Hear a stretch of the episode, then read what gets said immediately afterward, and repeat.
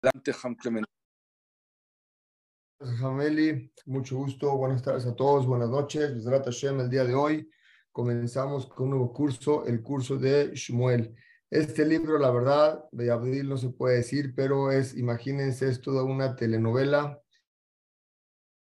muy bonitas de la historia y mucho más. Ben Adam la javeró entre relaciones interpersonales entre nosotros y nuestros compañeros. Primero que nada, tenemos que saber que este libro de Shmuel es un solo Sefer, solamente que en las generaciones pasadas, los que lo imprimían, imprimían dos Shmuel, lo dividieron en dos. Por eso ustedes van a ver Shmuel 1 y Shmuel 2.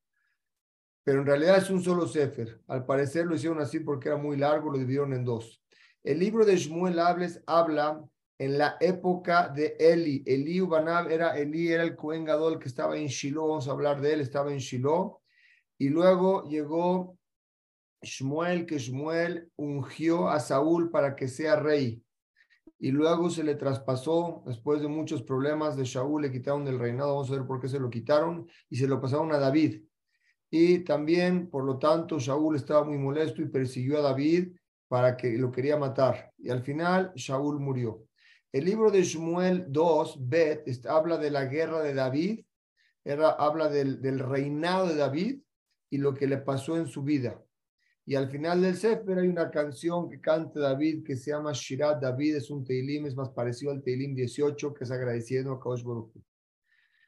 Al final de todo, en este libro de Shmuel duró, la época fueron 93, 93 años. ¿Quién escribió este libro? Shmuel Anabí escribió este libro pero él escribió solamente hasta el capítulo 28 del pasuk, del pasuk número 3, porque ahí dice que ahí murió Shmuel. De ahí en adelante, este libro lo completaron dos profetas, era Gar a José y Natán a Nabí, son los que han completado el libro, pero aún así, por cuanto que la mitad del libro no, no fue escrito, sino para qué, por medio de Shmuel, y aparte, de todas formas, todo lo que sucedió fue, él tuvo que ver algo en esto, por eso se llama el libro Ishmuel. Él ungió a, a Shaul, ungió a David y todo lo que les, pasó a ellos, él, tenía que ver con ellos.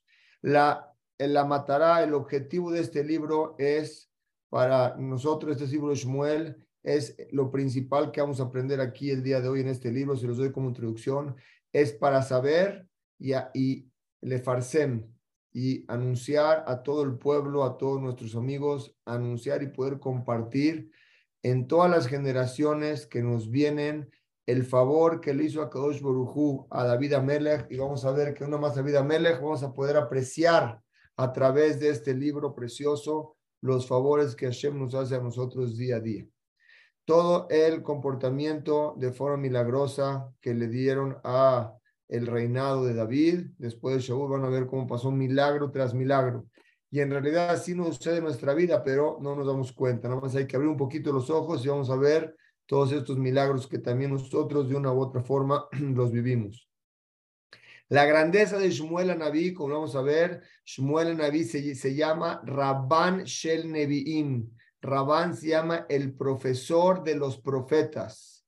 Él mismo aumentó a los profetas en Israel y dice, dice, dice el, libro que podías poner de lado una balanza, ponías de un lado a Moshe Rabenu y a Aarón a Cohen y del otro lado a Shmuel y pesaban igual, era Shakul, igual que ellos dos.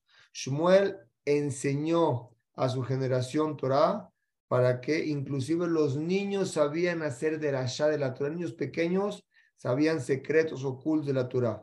Shmuel y su Bet fue el, la principal fuente de enseñanza a todo el pueblo de Israel y en su Bet Midrash era uno de los 30, eh, de los 13 lugares que donde reposaba el Ruach HaKodesh. Quiere decir, en los Bet Midrash de Shmuel reposaba el Ruach HaKodesh. Ok, empecemos con el libro. El libro, el capítulo 1 dice lo siguiente, según Rashi, como explicamos que este libro vamos a explicarlo con los comentaristas de Rashi, Metsudo David y Metsudo Tzion. Puede haber otros comentaristas, pero estos pueden ser los principales para tener un buen entendimiento sobre este libro. Dice Rashi, al principio del libro de Shmuel, todo es según el ceder, según el orden. Moshe le entregó la Torah a Yoshua. Yoshua se la entregó a los de Kenim. Dice Pirkei Avot, los de Kenim no están mencionados, por eso nosotros no lo vimos. Vimos que se la entregó a Yoshua, Yoshua se le empezó a entregar aquí a todos los sofetim, a todos los jueces. Esos de Kenim están en Pirkei Avot, no están mencionados aquí. Ese juez se le fue entregando de un juez a otro juez hasta que llegó a Elías Cohen. Vamos a hablar de él, quién es Elías Cohen. Y de él, de Elías Cohen, se la pasó a Shmuel Naví, como estudiamos desde Kenim a Nevi'im.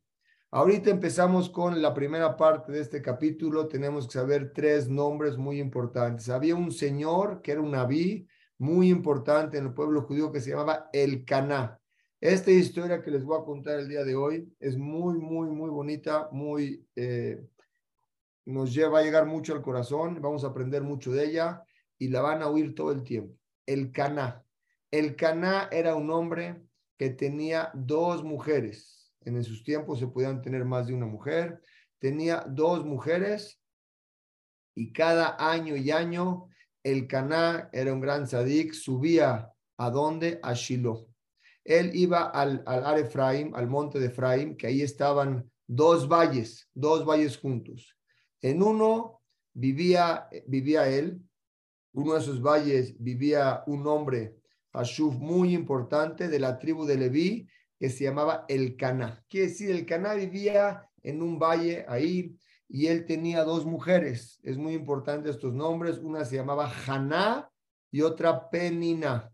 Entonces recordemos, el Caná va a ser ahorita el protagonista de, este, de, este, de esta historia con dos esposas, Haná y Penina. Peniná tenía hijos y Haná no tenía hijos. Imagínense un esposo con dos señoras, una concubina de la otra, y una tiene hijos y la otra no tiene hijos. Haná no tenía hijos y Peniná sí tenía hijos. Ahorita el Caná, él acostumbraba a ir cada año al Mishkan de Shiloh, a Shematz, como así como acercaban en el Bet Migdash, acercaban ofrendas Aquí todavía no estaba construido el Betamigdash, todavía no llegaba, todavía no llegaba David para construirlo, David y Shlomo. No vamos a llegar ahí, pero todavía no llegaba, no había un Mishkan. Y Eli iba cada, cada fiesta a el Caná, perdón, iba a Shiloh a entregar los korbanot para agradecerle a Kosh y acercar los korbanot de cada fiesta. Ahí es cuando el Caná llevaba los korbanot, había un Cohen Gadol que se llamaba Eli, era el Cohen Gadol, de ese tiempo. Y Elí tenía dos hijos, Jofni y Pinjas, que eran los que le a la que una, acuérdense, la que una siempre tiene que ir el Cohen Gadol y dos que lo ayudan, uno del lado derecho y uno del lado izquierdo. Y eran los dos hijos de Elí, Jofni y Pinjas. Hazal, Jajamín nos van a explicar que el Caná, el Caná subía de vez en cuando, cada vez que quería subir a Shiloh, iba por diferentes caminos cada vez. ¿Para qué? para animar y entusiasmar a todo Yehudí que, veía, que, vivía, que veía en el camino y enseñarle que tiene que ir a el beta a, Shiloh para que agradecerle a Kosh todos los que nos hacen todos los días. Entonces él iba acá que tenía que ir a Shiloh, iba por qué? Por diferentes caminos y la gente que lo veía, él les decía, miren, hay que agradecerle a Shem, te dio esto, te dio lo otro, hay que venir a agradecerle. Cuando llegaba la fiesta, el Caná acercaba los korbanot y él dividía la carne. Acuérdense, los korbanot, los kodashim kalim, hay dos tipos de korbanot. Kodshe kodashim, que son nada más para los kuanim, y hay kodshe, eh, eh, kalim, que el dueño, el que lo acerca, también puede comer de esa carne, de ese animal. Él acercaba el canal, lo que le llamamos korbanot shelamim, que Corbanot mí lo principal es porque viene Shalom al mundo, para, para, para aumentar la paz en el mundo. Y él, cuando llegaba a acercarlos, iba con dos esposas, pero con su esposa, la primera, quien era Penina, y con sus hijos que tenía con ella, tenía diez hijos. Entonces, imagínense, acercaba el corbán, el Cohen lo recibía, le hacía el shejitá, y le daba parte de la carne a quien a el Cana. El Caná le dividía a su esposa, a la primera esposa, vamos a llamarle a Penina, le entregaba carne y a sus hijos. Y a la otra esposa se preocupaba mucho, mucho, mucho, mucho el Caná de darle a ella una parte muy especial y honrada, mucho. Él sentía el sentimiento que tenía esta mujer que no tenía hijos. Y él dijo, si ella está sufriendo, no puedo hacerla sentir más mal. Él puede haberle dicho, es problema tuyo, tú no tienes hijos, arréglatelas. Y él se va con su otra esposa y sus diez hijos, y a la otra la deja ahí. Sin embargo, el Caná sabía que jugar con los sentimientos de un Yehudí es muy delicado y sabía que Hashem cobra eso. Entonces él no dejó el Caná, la quería mucho el Caná a Haná y le dio una parte especial de todos los corbanos para demostrarle el cariño especial que le tenía a ella y para poder también calmar el sufrimiento que tenía eh, eh, Haná porque no tenía hijos. Cada, cada vez que Peniná veía, Peniná era la otra esposa, acuérdense, el Caná tenía, el Caná tenía a Haná que no tenía hijos y a Peniná que tenía diez hijos. Cada vez que esta señora Peniná que tenía diez hijos veía la relación que había con el Caná y Haná que se querían mucho, en ese momento ella hacía sufrir Leshem Shamaim a quién, ahorita vamos a ver por qué, la hacía sufrir a Haná. Cada vez la hacía sufrir, le decía, eres estéril, eres estéril, no tienes hijos. Y Peniná, para picarla, le preguntaba, burlándose de ella, oye, ¿compraste alguna ropa para tu hijo el chiquito? Yo ya acabo de comprar, ¿tú compraste? Haná no podía soportar y soltaba llorando. La intención de, de, de Peniná era para que en el corazón de Haná pudiera rezar Leshem Shamaim y su tefilá llegue y pudiera tener hijos. Pero ahorita vamos a ver lo que le pasó a Peniná. Entonces, esta Haná soltaba a llorar y no podía soportar, no nomás eso, no comía. Lo que le daba este su esposo, el Caná, lo que le daba de los corbanot, no los comía. No los comía. No los comía, ella como comía muy poco, una mujer muy triste, no tenía, no tenía, no tenía alegría en la vida. Cuando el Caná vio esto, le dijo, le dijo a Haná, ¿por qué estás llorando y por qué sufres? Yo te quiero tanto a ti más que a diez hijos que me dio Penina. Para mí yo soy como para ti mejor que diez hijos. Tú y yo tenemos una relación muy bonita, no sufras. Pero Haná no calmó, seguía ese dolor que tenía. Eh, luego en otra, en otra situación, si no pueden verlo, una clase que di del Mazal, cómo cambia el Mazal. Haná tuvo que hacer muchas cosas para cambiar su Mazal están en Spotify, lo pueden ver ahí. Se llama el Mazdal, cómo cambiar el Mazdal. Fue de las únicas que pudo cambiar un Mazdal tan importante que no estaba decretado en ella. Bueno, regresamos. Hazal, los Jamim nos bien enseñan que Peniná, Peniná, su cabana era el Shem Shamayim. ¿Por qué picaba Peniná a Haná? Para que ese sufrimiento que él tenía ella pueda rezar en lo más profundo de su corazón, como nosotros aprendemos de aquí, el que reza Ome Caleb con lo profundo de su corazón, su tefilá es escuchada. Si alguien quiere que su tefilá sea escuchada y lo reza Bemet con un corazón sincero y profundo, esa tefilá es escuchada.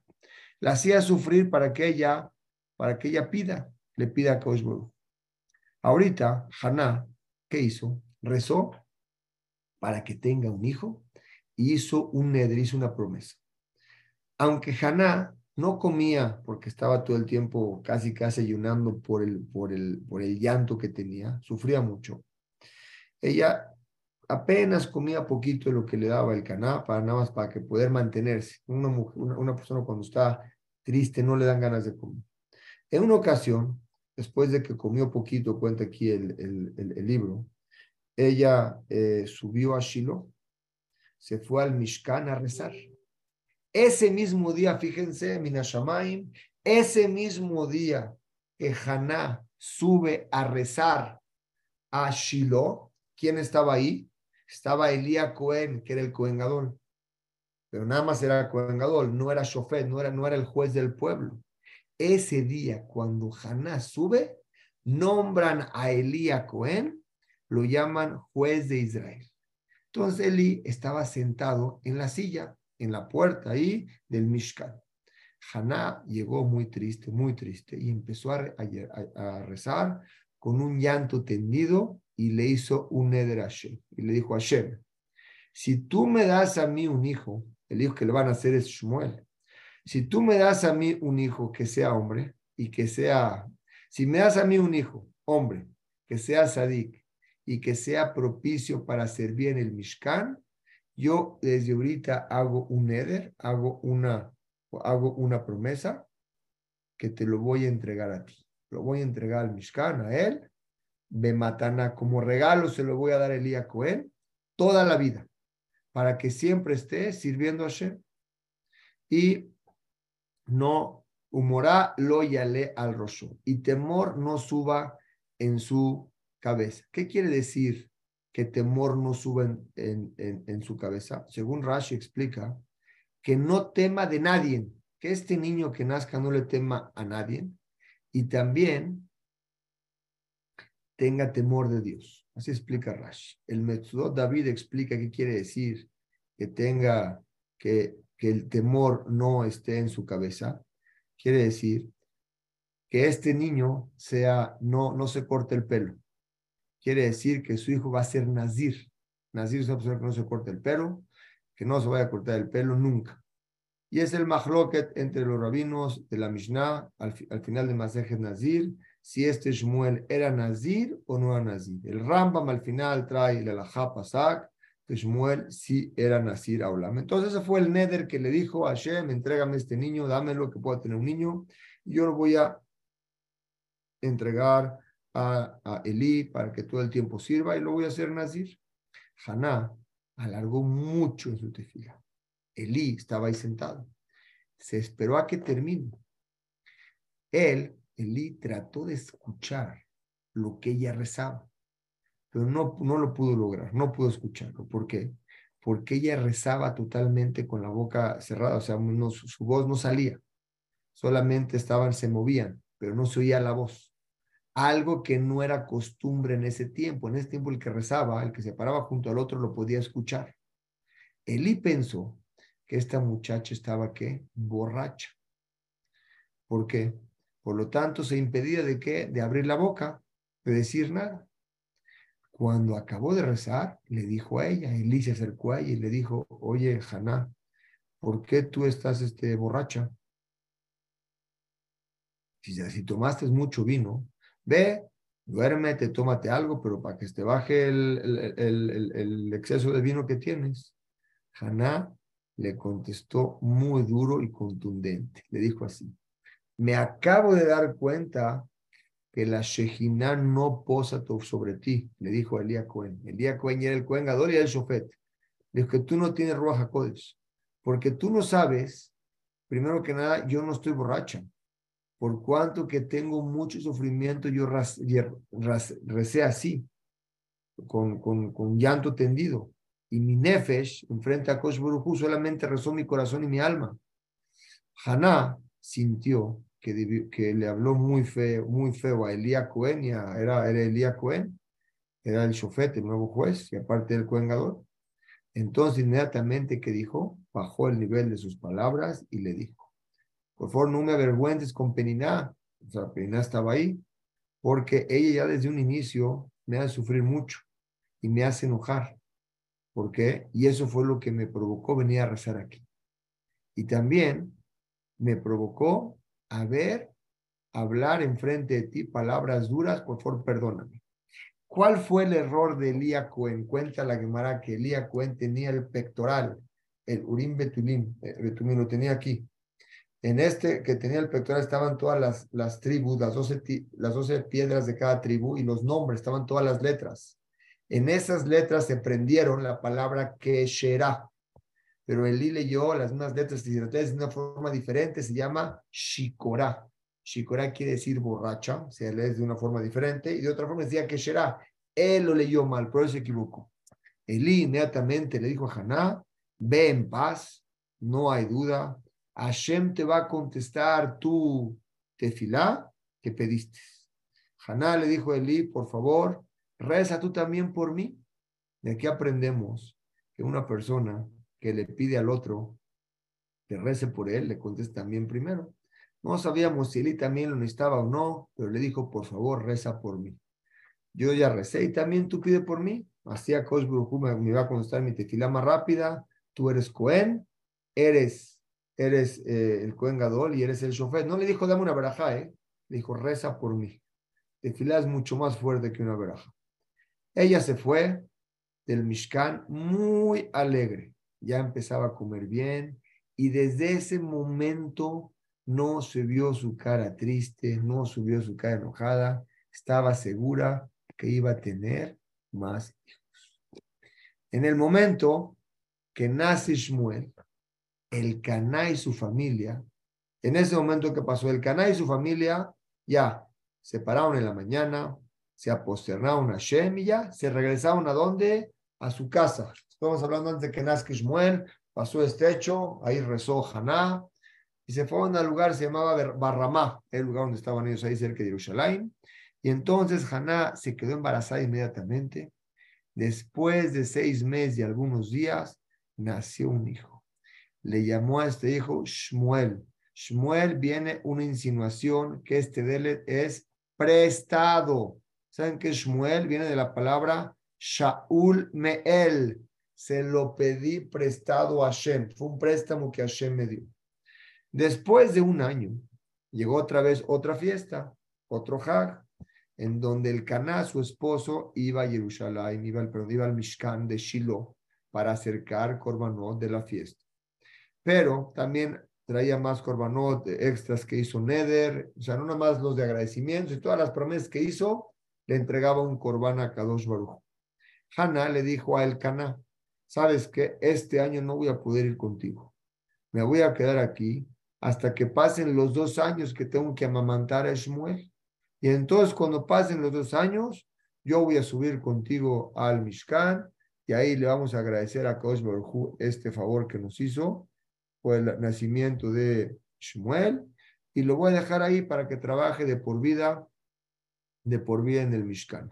¿Qué quiere decir de por vida? Jajamim nos enseñan cuál era la intención de Caná, que era le olmesh levim, le por vida de los levim. La vida de un leví, o sea, el, tiempo que un leví trabaja en el Mishkan, apréndanlo, son 50 años. Entonces ella hizo el Neder por 50 años. Por lo tanto, él tenía dos años cuando lo entregó y 50 años, que es lo que sirve un leví, son 52. A los 52 años murió Shmuel. Entonces, él, él 50 años, como se expliqué, que es lo que traen los, los, Levim trabajan en la boda. Y pues bueno, vivió 52 años. ¿Por qué? Porque la Keusha era de 50 años y lo entregó a los dos años. El canal le dijo, ahí está muy bien, quédate aquí con el niño, quédate a ti a, a.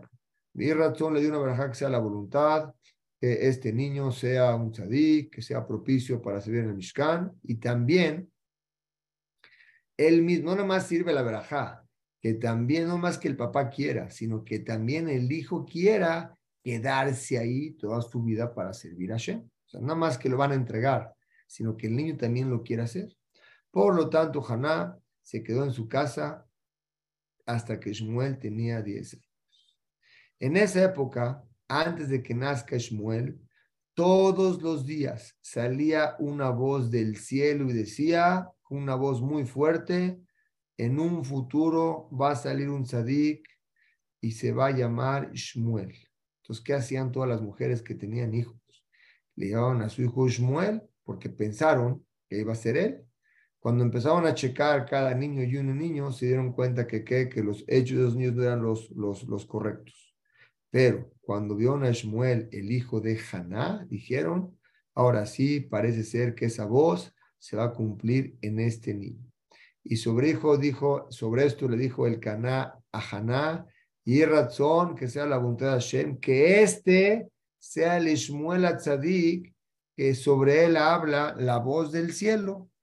Entonces, eso fue lo que le dijo el Caná a Haná. Ahorita, Haná llevó, ya, fue ahorita al Mishkan, después de los dos años, que se completó el tiempo que tenía que amamantar Haná a Shmuel, Haná agarró tres animales para Corban y también agarró harina para los, los menajot, agarró vino para eh, lo que tenían que vertir y se fue al Mishkan en Shiloh con su esposo el Caná y su hijo Shmuel. Quiere decir, llegaron ya a Shiloh, ahora sí ya el trato estaba ya por cerrarse.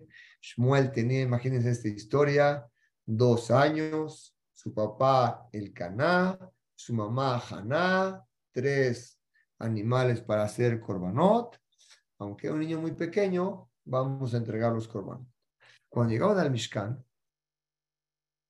le tenían que hacer shejitá al primer animal y trajeron a Shmuel, lo trajeron enfrente de Eli. Haná le dijo a Eli, por favor, maestro, mi señor, pon tus ojos sobre este niño que sea tu alumno. Yo soy la mujer, no sé si te acuerdas de mí, pero soy la mujer que recé aquí hace tiempo, ¿te acuerdas? Y le pedí a Hashem un hijo. Hashem ya me escuchó, escuchó mi tefilá y me lo trajo a mí y voy a cumplir mi neder, mi promesa de entregártelo. En ese momento le dijo Haná, yo voy a le kadesh, voy a hacer kodesh a este niño para que se quede contigo con Eli en la boda, porque se quede aquí en el Mishkan toda su vida y sirva a Hashem. Shmuel se aposterna a Hashem agradeciéndole todo esto que le permitió tener la oportunidad de servirlo toda la vida. Es tener un sehut poder cumplir mis votos y estar en el Beta Migdash es un sehut. Sobre eso dijo David Amelech, un paso muy bonito. Una cosa le pido a Hashem y esto mismo pido, estar en el Beta Migdash toda mi vida y estar como un turista. Urbaker lo que es como un turista. Cuando estás en el Beta, en el Midrash, estás estudiando, un turista como está en un museo, mira y mira, todo el tiempo está emocionado. Así le pido estar a Vida Melech, estar emocionado con las palabras de Torah. Es un sehut estar todo el tiempo en el, beta, en el beta Midrash. Y es lo que dijo ahorita Shmuel, le agradeció a Hashem que le dio la oportunidad de estar ahí toda su vida. Era un niño que tenía nada más dos años. Entonces, ya sabía agradecerle, inclinarse a Kosh la Gemara en Berajot, en la página 31b, nos dice que cuando trajeron a, esta es una historia muy bonita, cuando trajeron a hacerle shejitá a la vaca, dijo Elías Cohen, se le olvidó a Elías Cohen la dijo, oigan, traigan un Cohen para que le hagan shejitá.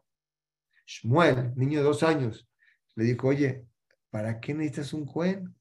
La shejitá se puede cualquier ser humano, Shehita Kasher Besar, o sea, uno que no se acuerde, recibir la carne, la sangre, cuando la Shehita, recibirla y entregarla, necesitas a un Cohen, pero hacer Shehita cualquiera lo puede hacer. Eso le está diciendo Shmuel, un niño de dos años, a Elías Cohen. En ese momento, bueno, dijo la Lajasi Shmuel, y le trajeron a este niño con Elí, y Elí le dijo, oye hijo, ¿de dónde aprendiste tú esta alajá que la shejitá se puede con uno que no es Cohen? Shmuel le contestó, tenía dos años, y le dije, ¿sabes qué? Le dijo, yo le trajo un pasuk de la Torah y le trajo una prueba. Y le dijo, tiene razón, es correcto. La shejitá puede ser con una persona que no sea Cohen. Pero, ¿qué crees?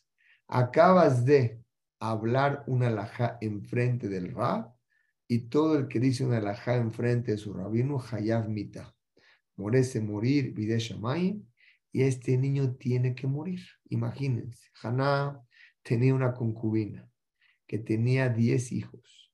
Estos 10 hijos la hacían, sufría mucho Haná. Después de mucho esfuerzo, Hashem le regaló un hijo. Se quedó dos años amamantándolo, lo llevó, al beta, lo llevó a Shiloh con Elías Cohen.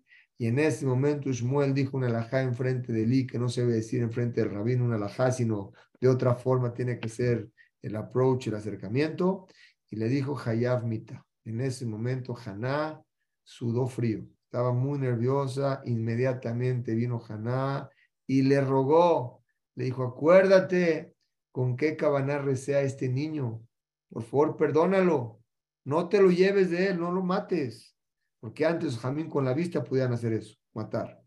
Le dijo Elí, déjame a mí, no lo voy a perdonar y después de lo que lo castiguen, yo voy a rezar para que te den un hijo más grande que él.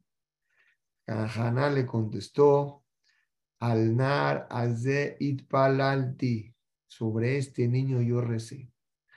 Elí le dijo, si sobre este niño tú rezaste, no hay forma de que yo te dé un niño mejor. Te lo voy a dejar. Este niño es el que quieres que esté aquí, no va a estar otro, se va a quedar él. Y aparte de esto, es algo que te prestó Hashem. Haná le dijo, me lo prestó Hashem. Y por cuanto que Hashem me lo hizo como prestado, yo se lo tengo, se lo tengo que rezar a él, Bari y Shalem, y tú no lo puedes matar. Entonces Haná se lo trajo a Shmuel y a partir de aquí este muchacho quedó trabajando aquí en, ¿cómo se llama?, en el Mishkan, trabajó bien, trabajó, y en ese momento se cambió el Mazal. ¿Cuál fue el Mazal? A Haná le empieza a ir bien, sube, sube como la espuma, y Peniná, la esposa que le hacía sufrir, cada que le nace un hijo a Haná, le fallecen dos a Peniná. Vamos a ver la historia. En el Perec 2, Haná empieza a rezar y dice así. Haná era una de las siete profetas que tuvo el pueblo judío. Después de que tuvo el sejú de tener un hijo, apenas ahí abrió su boca una tefilá Y vean qué dijo. La, mayor, la mayoría de las tefilot que dijo eran alabanzas para Hashem, pero al final pidió cinco pedidos para su hijo Shmuel. Quiere decir, vamos a explicar. La mayoría eran alabanzas a Hashem y al final hizo cinco pedidos para Shmuel. Pero todas estas alabanzas eran en contra de Peniná. Primero que, di, primero que nada, vean cómo dijo. Me alegra mi corazón, se alegra mi corazón, puedo levantar mi honor por el favor que me hizo Hashem. Ahorita puedo abrir mi boca, dijo, dijo Haná, enfrente de Periná. Periná siempre le hacía sufrir porque ella era estéril. Y le dice Haná a Periná, está hablando en plural, pero se, refiere a ella. Le dijo, tienes que saber en Kadosh como Hashem. No existe nadie con tanta Kedushá como Hashem. No existe un pintor como que pueda pintar algo como Hashem, una, una, que pueda pintar una figura dentro de una figura. Él, ella se refería, un pintor te puede hacer un cuadro, pero el cuadro no tiene profundidad. Hashem logró que dentro de su panza estuviera un niño y saliera. Quiere decir, es un pintor que le da vida a las cosas. Y le dice diciendo Haná, le sigue diciendo en tercera persona, pero le dice a Penina. Le dice, la gente que se enorgullece sobre los otros, así le dice, a la gente que se, que se enorgullece, que si a los son muy déspotas, le dijo, no aumenten sus palabras en hacer arrogantes y que no salga de sus, de sus, de de sus palabras comportamientos ni palabras arrogantes contra gente que es menor que ellos, porque Hashem sabe lo que hay en el corazón él supervisa a todas las criaturas y en un segundo puede cambiar el mazal de uno contra el otro. ¿Qué le está diciendo el canal? Por cuánto Haná el canal, sigue hablando, por cuánto que Hashem sabe todo y él paga a cada uno según sus hechos, pero más sus hechos según la intención de su corazón, todo va atrás, la intención que tienes. Dos personas pueden estar haciendo lo mismo, sin embargo las intenciones son diferentes. Todo va de acuerdo a la intención. En un minuto, en un segundo, le dice el Haná a se puede voltear la situación de la gente. Los fuertes se vuelven débiles, los caídos se vuelven fuertes. La gente que era rica y no tenía que trabajar, Barminan, ahorita se les volteó el mazal y tienen que rentarse a sí mismos de empleados Barminan para recibir dinero. Y por el otro lado, la gente que hasta ese momento era pobre y no tenía para comer, ya dejan de trabajar porque de repente recibieron dinero. Y le dice, le sigue diciendo, cuando yo era Acara, cuando yo era una mujer estéril, ¿sí o no? La otra Haná, a esta que era estéril, ¿cuántos hijos le nacieron a Haná? Vamos ahorita. Le nacieron siete hijos, pero en realidad fueron cinco y Peiná le tuvo que regalar dos de ella. Le dice, Yo, le dice a Haná, que no tenía ni un solo hijo. Ahorita tengo siete.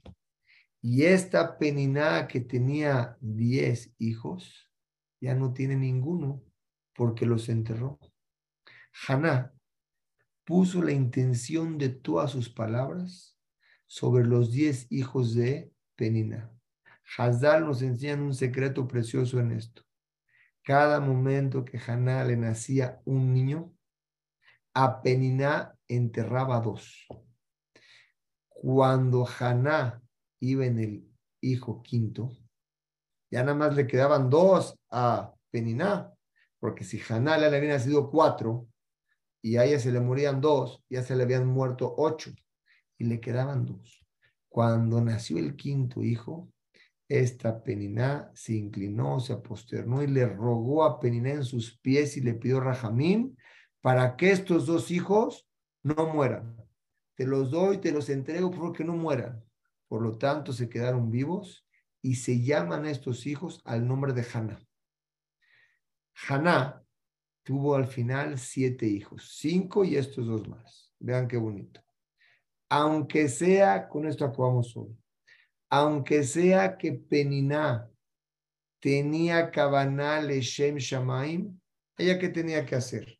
Peniná quería que su concubina tuviera hijos, pero ¿qué decía? Le falta rezar, le falta sentir más sufrimiento.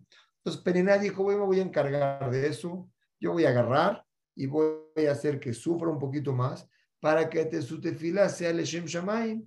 Así muchas veces nos pasa. Por lo tanto, tenemos que saber que por medio de eso fue castigada. ¿Qué, aprendemos de esta historia tan bonita? No podemos hacer sufrir a un yehudí, aunque sea con cabanatoba. No podemos.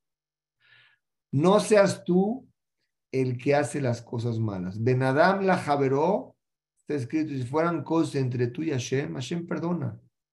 Pero Benadam la javeró, cuando haces con tu compañero, por eso en Kippur, si no es el otro compañero Mogel, no funciona. Acá os dice el Gaón de Vilna, Lómena que no perdona, Yad Beyad, como le querías hacer, lo vas a recibir. El sentimiento de un Yehudi que otra persona lo haga sufrir es algo muy delicado. Muchas veces no nos damos cuenta con una palabra que le decimos a alguien, esa persona sufre. Puede decir, pero no le dije nada. Si se la digo al otro fulano, no pasa nada. ¿Por qué él sí? Eso nos enseña el Humash algo precioso. Está escrito dos veces en la Torah, dos veces. Está escrito que no debes de aflijar a tu compañero en un lado. Y en otra parte en la Torah dice, no aflijas a una viuda y a un huérfano. La pregunta que traen los mefarshim es, ¿por qué tendré, por qué la Torah me tiene que decir que no haga sufrir a uno?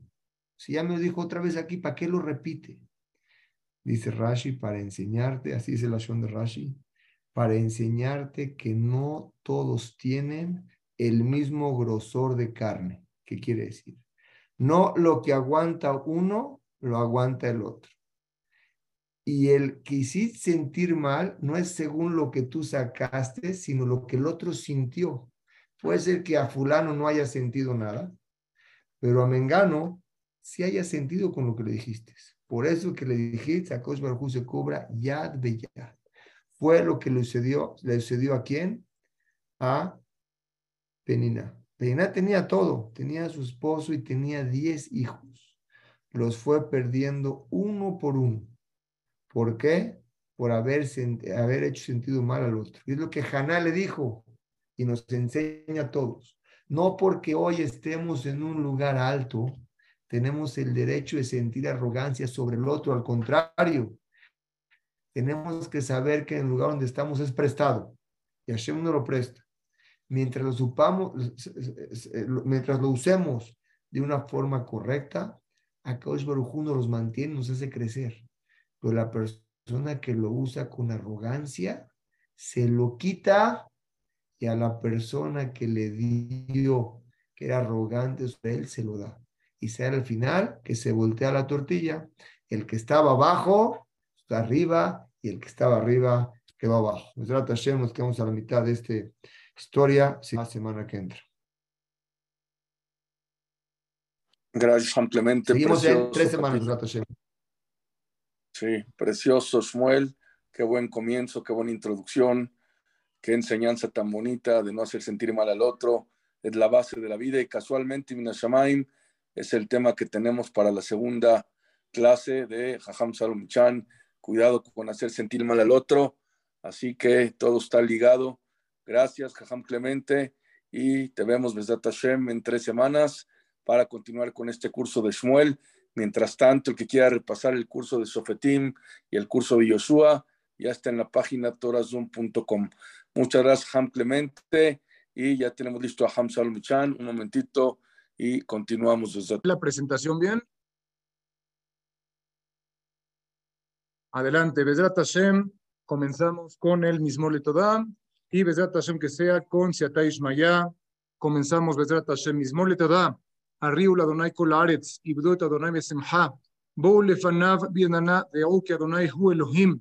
הוא עשנו ולא אנחנו, עמו ומצוותו, הוא שרה בתודה חצרותיו בתהילה, הודו לו ברכו שמו, כי טוב אדוני לעולם חסדו, ואדורדור אמונתו.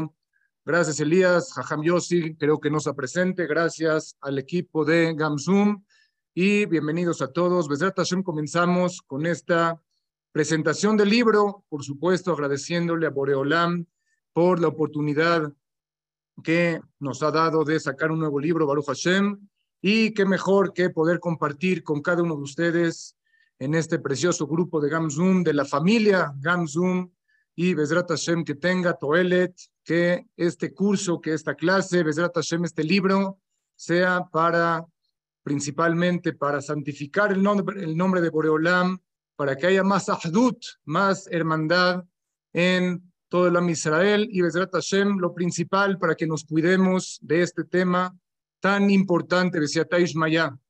Antes de comenzar con el libro, me gustaría comenzar con uno de los pirushim, por supuesto tiene que ver con el tema, uno de los pirushim, de las explicaciones más bonitas a mi gusto que he leído en la Torá, que precisamente se habló ayer en Shabbat, Ayer lo leímos en la perashá de Shemot. Cuando Bitiá, la hija de Paró, sabemos que se encontró la canastita donde estaba el bebé Moshe Rabenu, nos dice la Torá, Bateret, Bat Paró, Lirhot, Alayor, bajó la hija de Paró, Bitiá, como la llama el Naví, se fue al río, Menarotea, Lhot al Yadayor, Bateret Ateba, y vio una canastita, Betoja Suf, Batishlajet Amataba Tikajea, estiró la mano y tomó esta pequeña canasta. Y dice la Torah Kedoshá, Batiftah, quiero que pongan atención a estas palabras, de verdad, los pirushimas hermosos que existen en la Torah. Batiftah, y abrió la canastita, Batireu y vio al niño. ¿Quién es el niño? Moshe Rabenu, cuando era un, bebé, un bebito, Behine Nar y vio que el joven estaba llorando. Primera pregunta, el niño es Moshe, ¿quién es el joven? Batahmol Alav y se apiadó de él, Batomer y dijo, Miyalde Aibrimze, seguramente este niño es Yehudí. La segunda pregunta, ¿de dónde sabía que era Yehudí? Vamos a traer la explicación del famoso Bala Turim, que nos dice un secreto para la vida y es la introducción a la clase de hoy de este libro, Cuidado con hacer sentir mal a los demás. Dice el Balaturim, escuchen qué preciosidad. Batiftah, Batirueta Yeled, y abrió la canasta y vio al niño. ¿Quién es el niño? Por supuesto que Moshe Rabbenu. Pero ¿quién es el Nar? ¿Por qué dice la Torah, Veine Nar Boje?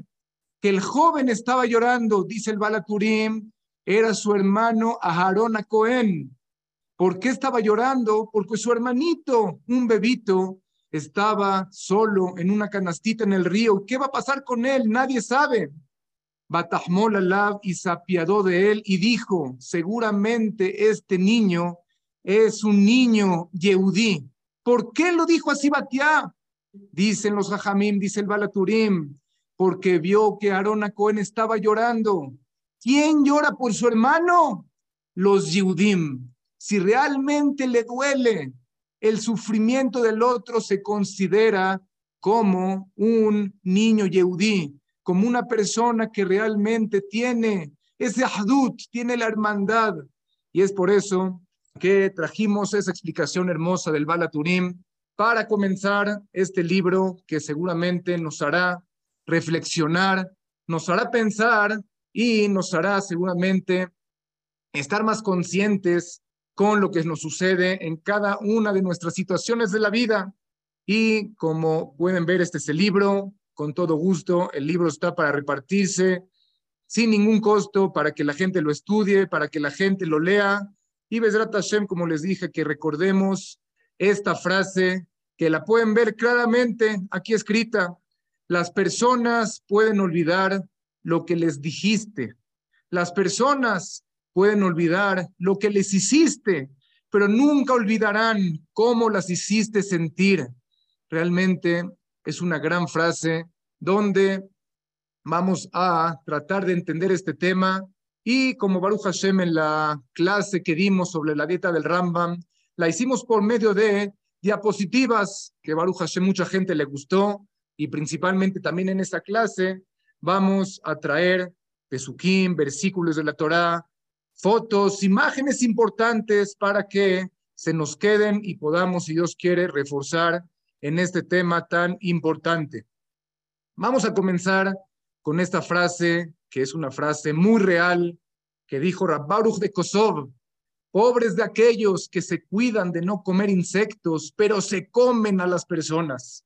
Sí, podría suceder que en nuestro kashrut somos muy cuidadosos, meadrín meadrín, pero únicamente con lo que ingresa a nuestro cuerpo. Pero la pregunta es, ¿qué sucede con lo que se sale de nosotros, de nuestras palabras? Y como dicen, nos comemos a las personas, aunque no físicamente, pero nos acabamos a los otros hablando mal del otro, avergonzando más, mucho más a las personas y eso es algo que realmente debemos nosotros de cuidarnos. Pero me gustaría, por supuesto, entender dónde está escrito en la Torá que hay que cuidarnos de este detalle. Está escrito en la Torá en el libro de Baikra, Loto nu ish et amito, viaretame lo queja ki Hashem. La traducción literal, y no afligirás al prójimo, ¿qué significa? No los harás sentir mal. Temerás a Dios. Yo soy Hashem, tu Dios. Y el famoso comentarista Rashi explica aproximadamente hace 900 años, dijo Rashi, la Torah nos prohíbe afligir a otras personas con palabras que los hagan sentir mal. Entonces ya vemos nosotros claramente aquí en la Torah que hay una prohibición directamente de la Torah. Y esta Torah la escribió Hashem, Boreolam, el dueño del mundo, el creador del universo, nos dice, no hagan sufrir a los demás. Cuidado con cómo le hablan a las demás personas. Yo soy Hashem y sé lo que estás pensando, sé lo que estás pensando en este momento y sé realmente tus intenciones. La Torah nos dice claramente cómo nosotros debemos de tratar a los demás. Y todos seguramente hemos escuchado al famoso Rabbi Shimon Bar Yochai, quien escribió el Zohar Kadosh, la Kabbalah, y él nos dice estas palabras: insultar o dañar a otra persona con palabras es mucho más grave que engañar o causar un daño monetario. Más adelante, en las próximas diapositivas, vamos a explicar cuál es el motivo.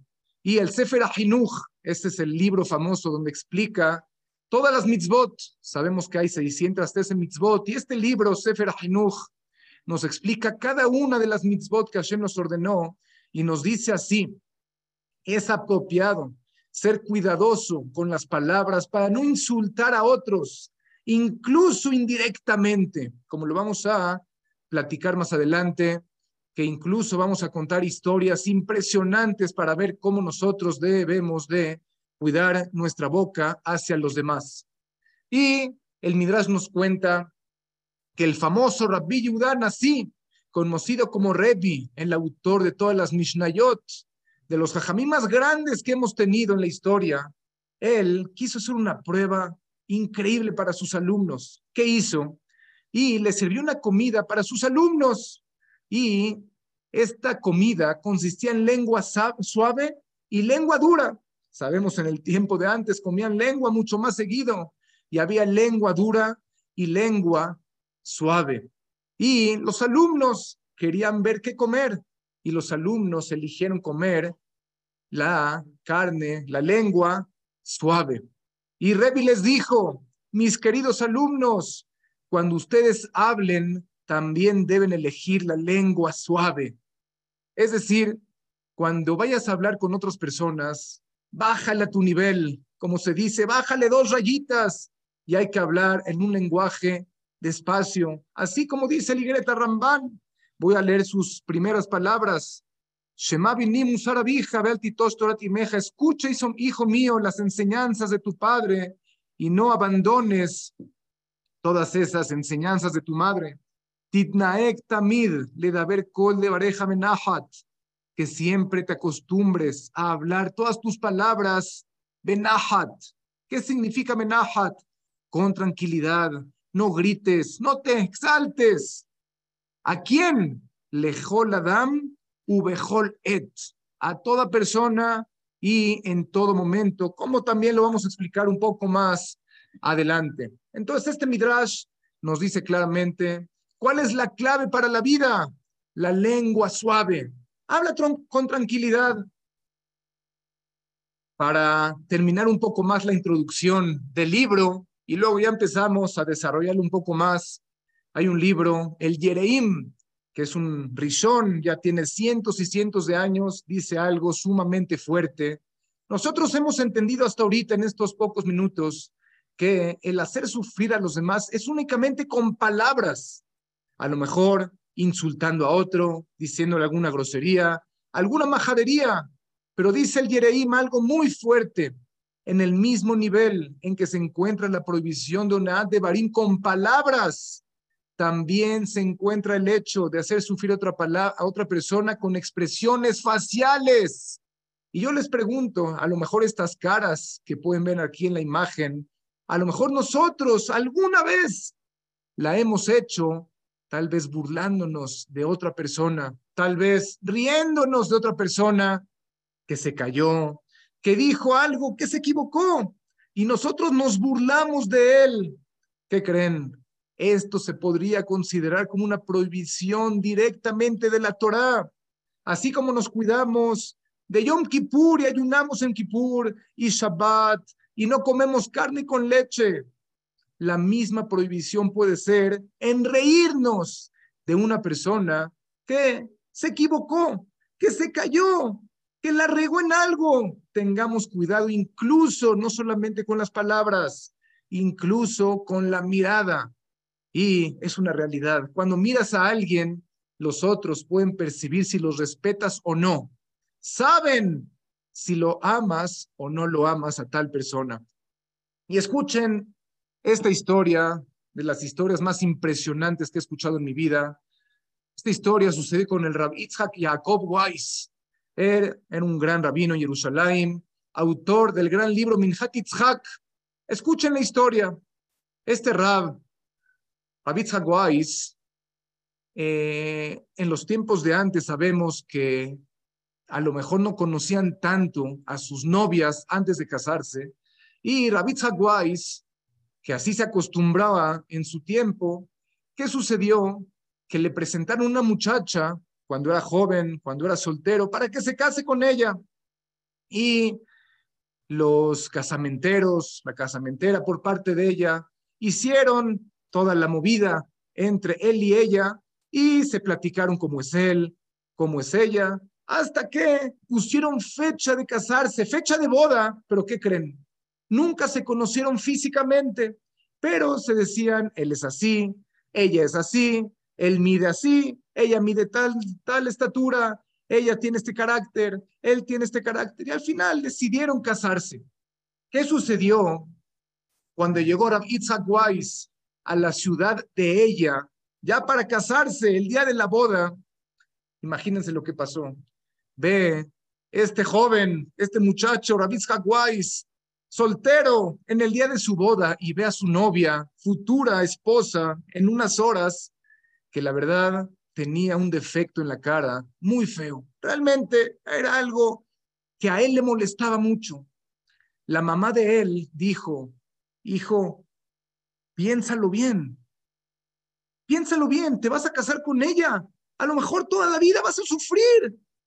Le dijo este Rabitz Hagwais, le dijo, mamá, si no me caso con ella, la voy a hacer sufrir. Y ella, quién sabe si alguna vez se case. No puedo hacerla sufrir de esta manera. Y Rabitz Hagwais decidió casarse con esta mujer únicamente para no avergonzarla. Y pasó el tiempo y tuvieron un hijo. Después llegó la Shoah, llegó el holocausto. ¿Y qué sucedió? Que a esta mujer, la esposa de Rabitz Hagwais, la mataron en la Shoah, en el holocausto. Rabitz Hagwais se volvió a casar con una segunda mujer y no tuvo hijos. A esta segunda mujer también murió y se volvió a casar con una tercera mujer que también murió después de unos años de haberse casado. Y dijo Arbitz Aguais, atestiguó a sí mismo que nunca se lo quiso decir a nadie. Les quiero decir algo. Los doctores me dijeron que yo iba a ser estéril. Yo no podía tener hijos. Es por eso que no tuve hijos ni con la segunda mujer, ni con la tercera mujer que me casé. ¿Y por qué con la primera mujer sí tuve hijos? Por el hecho de levater, de ceder, de quedarme callado y de casarme con ella para no avergonzarla. Ese fue el pago que Hashem me dio por no hacer, hacerla sentir mal. Eso es lo que Torah nos exige. Oye, pero vas a sufrir toda tu vida. La Torah te dice, cuidadito en hacer sentir mal a alguien. Esta es la gran historia con Abraham Itzhak Weiss. Y es por eso seguramente que llegó a niveles tan grandes. Nos dice la Gemara Masejet Yomá, algo fuerte, seguramente. Cada Yom Kippur lo escuchamos del Jajam. Está escrito en la Gemara, Dios no perdona los pecados que uno comete con el compañero, sino hasta que se le pide perdón por haberlo dañado. Si una persona dañó al otro, le dijo una palabra, se burló de él, le hizo una cara fea que el otro se sintió mal, como ya lo dijimos, incluso con el rostro. Y el otro se sintió mal. La otra persona sufrió porque le hicieron algo. Dios no perdona ese pecado, aunque tal persona que avergonzó ayunó tres días y rezó durante 48 horas seguidas en Kippur. Dios no perdona hasta que le pidas perdón. Y esto donde lo vemos, algo muy fuerte realmente. Está escrito en la Torá, sabemos que los hermanos de Yosef Atzadik Sabemos que los hermanos, todo lo que le hicieron, por ellos, sabe, se fue, se fue a Egipto, tuvo las pruebas, las pruebas, tuvo más de 10 años en el calabozo, en un pozo, tuvo sufrimientos tremendos, fue vendido como esclavo, y al final de cuentas, al final de Perashat al final de todo el libro de Bereshit, está escrito así, Yosef, Ana sana pesha jeja behatatam kirage maluja, de lo que Abija, que Yosef de Bremla fue cuando se encontraron los hermanos de Yosef, cuando ya estaba en Egipto, cuando ya era virrey, y se encontraron. Y dijo Yosef a Tzadik, Bayomer Alehem, Yosef, al tirau, no teman, que atájate Kim Ani, que acaso ustedes van a decidir más que lo que Hashem decide. Todo lo que sucedió no fue por ustedes, Yosef era el bala bitajón, tenía un bitajón, una confianza en Hashem impresionante. Atem hashatem ra, aunque ustedes pensaron mal de mí, no importa. Elohim hashabale toba. Hashem pensó bien para mí, no hay problema. Y seguramente Yosef abrazó a cada uno de sus hermanos. Yosef le dio un beso a cada uno de sus hermanos. Pero dice la quemará algo tremendo. Dice Rabenu hace 600 años en España vivió, dice Rabenu estos hermanos de Yosef Atzadik tuvieron que regresar en reencarnación de los Azara Arube Malhut, que eran diez jajamí muy grandes, que dice la Gemara que cada uno de ellos fueron asesinados de una forma tremenda, una forma muy fea. ¿Por qué? Porque vinieron a arreglar el hecho de que no fueron perdonados por Yosef Atzadik. Pero la pregunta cabe, acabamos nosotros de leer que Yosef les dijo, no pasa nada, no se preocupen, todo fue de Hashem. Dice Rabenu Bajie, faltó una palabra de parte de los hermanos de Yosef y faltó una palabra de Yosef. ¿Qué palabra faltó? ¿Nos perdonas? Los perdono. Esa es la palabra que faltó. Alguien te puede hacer algo y le dices, bueno, ya no pasa nada, pero quién sabe si dentro de tu corazón sigues con ese sentimiento de que a lo mejor el perdón no es completo o a lo mejor realmente no los quiero perdonar. Es por eso que la palabra que vale oro, ¿saben cuál es? Perdón. Me perdonas. ¿Saben cuántos problemas se ahorraría el mundo entero con una palabra? Perdón. Te perdono. Pero, ¿cuál es el problema? nuestro, e, nuestro ego, nuestro orgullo, como quieran llamarle, no nos deja utilizar una palabra que vale millones y millones, una palabra que se llama es igual a sinónimo, definición, como quieran llamarle, de shalom, hacer la paz, vivir tranquilos, vivir en armonía, una palabra que se llama, ¿me perdonas? Te perdono. Y conozco muchos casos, y todos conocemos casos, hermanos matados, hermanos peleados por años. ¿Por qué? Porque nadie quiere ceder y decir, perdóname, te perdono. Una palabra, ¿cuántos problemas nos ahorraríamos en esta vida? Y la pregunta que todos nos hacemos, ¿cómo puedo perdonar? me afectó, me dañó, me avergonzó, etcétera, etcétera. Dijo Rabnoch Weinberg, una frase hermosa. Si no puedes tolerar el error de otra persona, Dios no tolerará el tuyo. No trates de ser más inteligente que Dios. Si Dios sabe perdonar, si Dios perdona, ¿qué acaso tú no vas a perdonar? Hashem es Erejapaim, Boreolam aguanta y Boreolam muchas veces cierra el ojo. ¿Que acaso tú eres más especial que Hashem Baraj? Si Hashem, aunque le dañamos, aunque hicimos sentir mal a Hashem, no cumplimos con su voluntad y Hashem te dice, cierra el ojo, refuérzate, acércate a mí y adelante. ¿Que acaso tú no puedes perdonar a otra persona? Son las, las, palabras de Noah Weinberg impresionantes. Ahora sí vamos a detallar un poco más este tema tan increíble sobre cuidado con hacer sentir mal a las personas. Rab Molevitz, un gran rab que murió hace como 50 años, dijo unas palabras tremendas.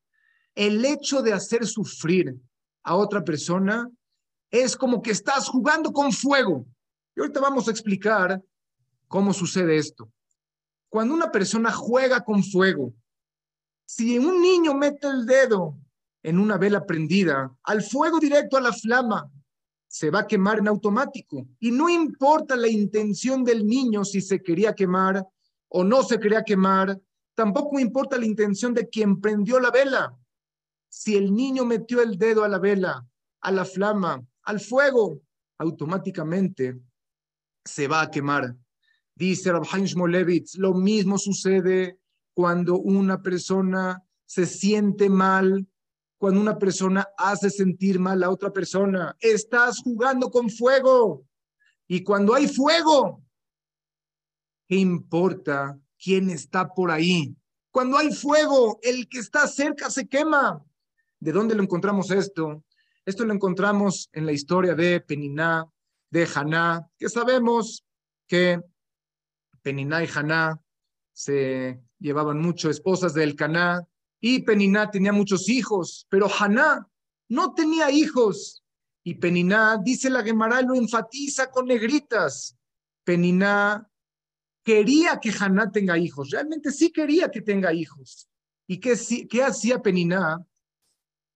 Y, y, lo recalco, lo hacía Leshem Shamaim, lo hacía con buena intención. Le decía a Haná, oye Haná, ¿ya preparaste el lunch de tus hijos para que vayan a la escuela? Ay, perdón, ahorita me acordé que no tenías hijos. ¿Para qué lo hacía Peniná? Dice la Gemara, para que Haná, como que se despierte un poquito su sentimiento de que no tiene hijos, que rece con más concentración, con más cabaná, y así Hashem le mande hijos. Pero dice la Gemara, aunque Peniná realmente lo hacía Leshem Shamaim, con buenas intenciones, para que Haná rece mejor, pero al final de cuentas, ¿qué creen? Haná sufría un poquito al acordarse que no tenía hijos, dice la Gemara, hasta me duele decirlo, que cada vez que Haná después tuvo un hijo, a Peniná se le morían dos hijos por hacer sufrir a Haná. Y como dice Rabhaim Molevitz, cuando una persona prende fuego, el que está por ahí se quema. Peniná prendió el fuego. ¿Quién se quemó? Ella, sus hijos. ¿Por qué? El hacer sentir mal a otra persona. Estás jugando con fuego y cuando alguien está jugando con fuego se quema. Con intención, sin intención. El fuego quema incluso sin intención. Acuérdense de esta foto, de esta imagen. Y ahí les va una historia que dice la Gemara una historia de verdad fuerte. No me gusta a mí hablar fuerte, el que me conoce en mis clases, pero lo que está escrito lo vamos a decir y de verdad esta clase es para reforzar el tema y cada uno de nosotros cuidarse más en lo que se trate, en lo que se trata de Benadama Javeró, una persona con los otros. Y cuenta la Gemara lo siguiente, había un rab, un jajam muy grande que se llamaba Rab Rehumi, y este jajam acostumbraba a estudiar con Rabá en una ciudad que se llamaba Mejosa. Y Rabrejumi, y se los voy a decir detalladamente, con el permiso de su esposa, se iba durante todo el año a estudiar con Rabá a la ciudad de Mejosa y Rabá regresaba únicamente en Kippur, antes de Kippur, en Kippur un día después y se regresaba otra vez a estudiar a la ciudad de Mejosa. Y repito, con el permiso de su esposa. Hoy en día no creo que haya ese tipo de esposas, pero así era Rabbi Su esposa lo dejaba y le decía, vete a estudiar. Como Rachel, la esposa de Rabbi Akiva, sabemos, ella lo mandó. 24 años estuvo fuera Rabbi Akiva de su esposa y al final Rachel estuvo muy orgullosa y sabemos que Rabia Akiva dijo, todo lo mío, todo lo que soy, todo lo que logré fue por Rachel, mi esposa. Pero eso no es otra historia, algún día lo contaremos más detalladamente. Pero aquí Rabrahumi se iba cada año y venía, digamos, a las 12 de la tarde, 11 de la mañana, para ver a su esposa, para preparar la comida, para platicar con su familia, se quedaba en Kippur y se regresaba el otro día de Kippur. Pero uno de esos años, ¿qué creen que pasó? Rabrahumi en la ciudad de Mejosa se quedó estudiando Torah. Torah es lo más importante. Estaba estudiando Torah, pero se le fue la hora. Y la esposa está esperando en su ciudad. Son las 11 de la mañana y no llega. 12 de la tarde y no llega. Una de la tarde, no llega. Dos de la tarde, tres de la tarde, antes de Kippur. En tres horas es Kippur. Pasan las horas. ¡Tin! Ya es Kippur. Ya no va a llegar mi esposo. La mujer, dice la Gemara, del sufrimiento de que no llegó su esposo, Rabrahumi, la mujer sacó una lágrima de su ojo y dice la Gemara que en ese momento Rabrehumi, en la ciudad de Mejosa, donde él estaba estudiando Torah, ¿qué creen? dice la Gemara, que sucedió algo en el piso donde él estaba, sobre la silla, se abrió un socavón en el piso donde estaba Abraham estudiando Torah, se abrió el piso, se cayó Rabrahumi y murió Rabrahumi. Este jajam falleció en ese momento por la lágrima que derramó su esposa. Vamos a hacer dos preguntas. Número uno, ella va a sufrir más ahorita. Ella, digamos que ya sufrió, pero ahorita el, el jajam ya se murió, ya, ya acabó su vida. Pero ella va, a vivir otros 50 años sin su esposo. Número uno, ¿por qué ella va a tener que sufrir más si fue culpa de él, de que no llegó? Y pregunta número dos, ¿cómo es posible que él se murió? Si está escrito, la Torah magna, umatzla, la Torah protege, es una seguridad. Jajamín dicen que cuando una persona está estudiando Torah, no existe la posibilidad de que le pase algo a la persona. Y hay historias que cuenta Jajam Shaul Malek, historias que cuentan muchos jajamim en el mundo, que iban en el coche, personas estudiando Torah en un disco, en un cassette, en un, en un como sea.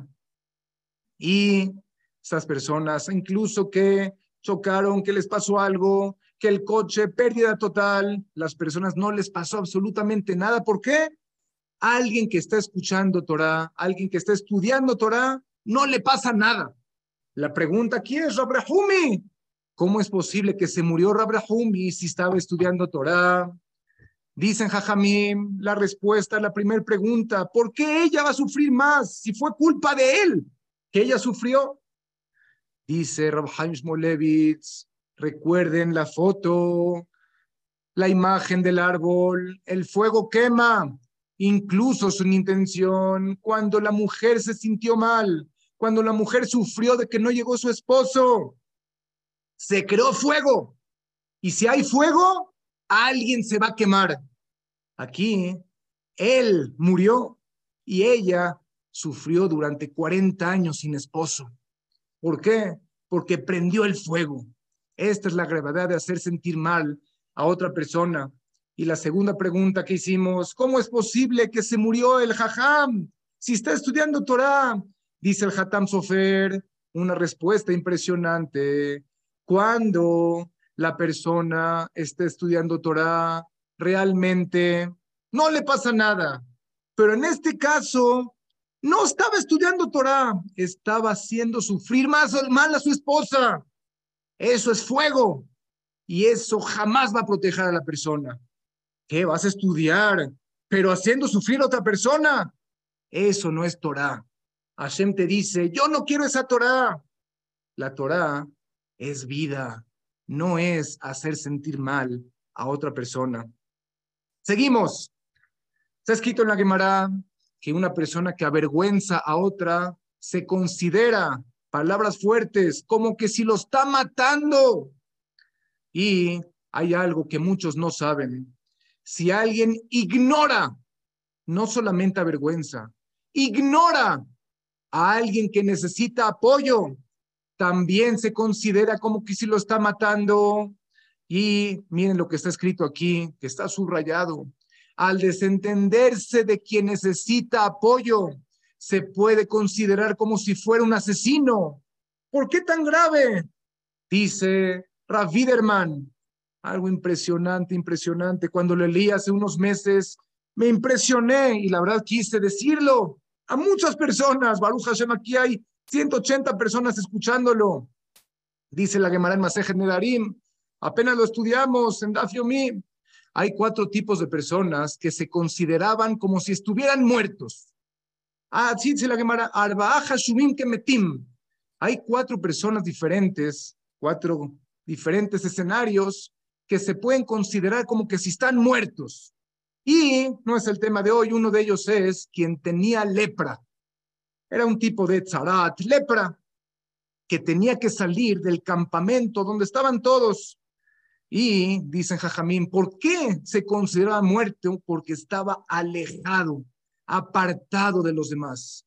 Y aquí aprenden los Jajamín, dice Raviderman, una persona que está apartado o que tú lo apartas, que tú lo echas de menos, que tú no lo invitas a estar contigo, se considera como que lo estás matando. Se siente mal. Quiere ir contigo y no lo dejas. Lo estás matando. Pero, la verdad, palabras fuertes. Vamos a hablar ahora de un tema que a lo mejor muchos tal vez nos equivocamos. Me incluyo tal vez en algunas ocasiones. Sabemos que la Torah se divide en dos. De un lado las tablas, donde estaban esas mitzvot que son Benadam, la Macom, y del otro lado Benadam, la Javero. ¿Qué significa? De un lado todas esas mitzvot que tienen que ver con Hashem, Emuná en Hashem, confiar únicamente en Hashem, etcétera. Y del otro lado, las mitzvot, todos los preceptos que tienen que ver con las personas. Me dijo un gran amigo, mi querido Shimon Baum, me dijo una frase impresionante, me mandó esta frase y la quiero compartir con ustedes. Sea auténtico. Esto en hebreo se llama tojoque. ¿Qué significa? Se habla de ser auténticos, todos queremos ser auténticos, puros y sinceros al respetar los verdaderos valores de la Torah, tanto como se habla y se cuida, como lo dijimos hace ratito, todos queremos cumplir Shabbat, perfecto, Kashrut, Meadrin, Mina Meadrin, cuidado con carne y con leche, seis horas con reloj, ni un segundo menos. Rabenutam, ¿a qué hora acaba Rabenutam? Y le doy cinco minutos más por cualquier cosa. ¿A qué hora empieza el ayuno? empiezo diez minutos antes. De la misma manera que nosotros nos cuidamos en los mitzvot, Ben Adam Lamakom, en las mitzvot que tienen que ver con Hashem, asimismo debemos de cumplir las mitzvot con las demás personas. Y es por eso que dijo Ilela Zaken, conocida la Gemara, no hagas al otro lo que no quieras que te hagan a ti. Y por eso dice el Pele Yoetz, hay que tener siempre presente qué palabras causan dolor y sufrimiento. Por eso hay que tener cuidado antes de decir una palabra. Piénsalo bien diez veces. Hace ratito mencionamos una frase de Rabbi Shimon Mario que dice que es peor el hacer sufrir a otra persona con palabras que hacerlo sufrir con dinero. ¿Por qué? El hecho de sufrir, hacer sufrir al otro con dinero, robarle, estafarlo, hacerle jugadas chuecas. Eso es menos grave que hacerlo sufrir con una palabra. ¿Por qué? Dice la Gemara, cuando el problema es monetario, se puede devolver el dinero. Cuando el problema es que le robaste al otro, al otro día vas y se lo regresas. O incluso que no se lo regreses, esta persona, Hashem le va a mandar el dinero por otro lado. Pero cuando lo hace sentir mal al otro, ese dolor puede durar por años. Me contó aquí en este Midrash un amigo hace como un mes. Me dijo, Salo, te voy a contar algo impresionante. No sé por qué, así me dijo este amigo, no sé por qué. Los amigos estábamos platicando, los de la escuela, este hombre tenía como 50 años, cuando me lo hace, hace un mes me lo platicó. Me dijo, Salo, hace una semana, estábamos platicando los amigos y recordamos historias de secundaria hace 30 años. Y nos acordamos de uno de los amigos que la verdad siempre le hacíamos bullying, siempre lo molestábamos, le hacíamos. Y la verdad me dolió y fui con él para decirle perdón, porque yo le platiqué a este Rabén Ubagie que dijimos hace rato y me dijo, la verdad, le voy a decir perdón. Y este hombre, 50 años, fue con este amigo de la secundaria y le dijo, hola, ¿cómo estás? Bien, ¿qué haces aquí? La verdad, vengo a decirte perdón por todos esos bullying que te hacíamos hace 30 años. Y le dijo, la verdad, hoy que han pasado 30 años, sigo dolido. Y hoy sigo con ese resentimiento contra ustedes. Y la verdad, se me dificulta perdonarte y no te voy a perdonar de todo corazón. Llevo sufriendo tantos años por eso que me hicieron tú y todos tus amigos. Este amigo se quedó impresionado y dijo, tanto tiempo, ¿guarda ese resentimiento? La respuesta es sí. Como dice aquí en todas las diapositivas, Toda la vida se acordará. Si lo hace sentir mal, toda la vida lo hace sentir mal. Toda la vida se queda con ese gusanito y toda la vida se acordará lo que le hiciste. Y ahí va un mensaje especialmente para los hombres, las mujeres que escuchen, pero lo que los hombres escuchen más todavía. Dice la Gemara, el hombre debe ser muy cuidadoso de no herir los sentimientos de su mujer, de su esposa. Sí, a veces debemos hablar con ella, a veces tenemos que entendernos, muchas veces debemos de arreglar las diferencias, pero mucho cuidado cómo hablas con tu esposa. ¿Por qué? Ya que las mujeres son más sensibles y lloran mucho más rápido. Y dice la Gemara, no quiero ya decir lo que dice la Gemara, pero ten cuidado con hacer, con provocar que la mujer saque una lágrima en tu casa. No quiero ni decir lo que dice, pero ten mucho cuidado, se los digo a todos los hombres que están escuchando. Y mensaje también para los padres de familia. Hay que tener mucho cuidado en hablar con nuestros hijos, ya que muchas veces nos pasamos de la línea y les gritamos, y hay quien les pega. Ten mucho cuidado con hacer sentir mal a tus hijos. ¿Qué diferencia si es tu hijo, si es tu primo, si es un conocido y si no lo conoces? ¿Qué diferencia si tiene 10 años, si tiene 20 años, si tiene 50 años? Es una persona, es un ser humano y más, es tu hijo. ¿Quieres hacerlo sufrir? ¿Qué ganas gritándole? Hay que educar, sí, hay que llamarle la atención, sí, pero ten cuidado cómo lo haces. Cuida tus palabras. Escuchen qué frase la vi, me encantó. En la vida son tan importantes tus palabras como la forma en la que los dices. Ten cuidado cómo lo dices. Y ahora la pregunta es, ¿cómo le hago? Está bien, a veces me prendo, a veces me enojo, a veces me hacen enojar. La respuesta, como ya lo dijimos hace ratito, dice el Ramban, yo creo que si seguimos este consejo, de verdad, todos nos va a cambiar la manera de pensar. Titnaek, tamid le ver, kol de bareja benahat. Habla tranquilo, habla en una forma suave. Recuerden la lengua suave de Rebia Kadosh. Lejol Adam et. ¿Saben a quién incluye Lejol Adam? Todas las personas, a tu pareja, a tus hijos, a tus primos, a tu chofer, a tu patrón, a tu esclavo, a tus eh, las personas que te atienden, a la sirvienta que tienes, a todos, lejol Adam, ubejol et, y en todo momento, ¿saben qué es en todo momento? Desde que naces hasta 120 años, en la mañana, en la tarde, cuando te hacen enojar, cuando estás tranquilo, cuando te chocan, cuando te roban. Siempre, lejol Kol de Bareja Benahat, Ubazeti Natzel Minakas, y ya no te vas a enojar, porque el enojo es lo que provoca gritarle al otro y lo que provoca hacer sentir mal al otro. Dice el Jafetz Haim, recuerden esta frase para toda la vida, una persona que se cuida de forma escrupulosa de no herir con sus palabras a los demás, de seguro que no lo hará por medio de sus actos.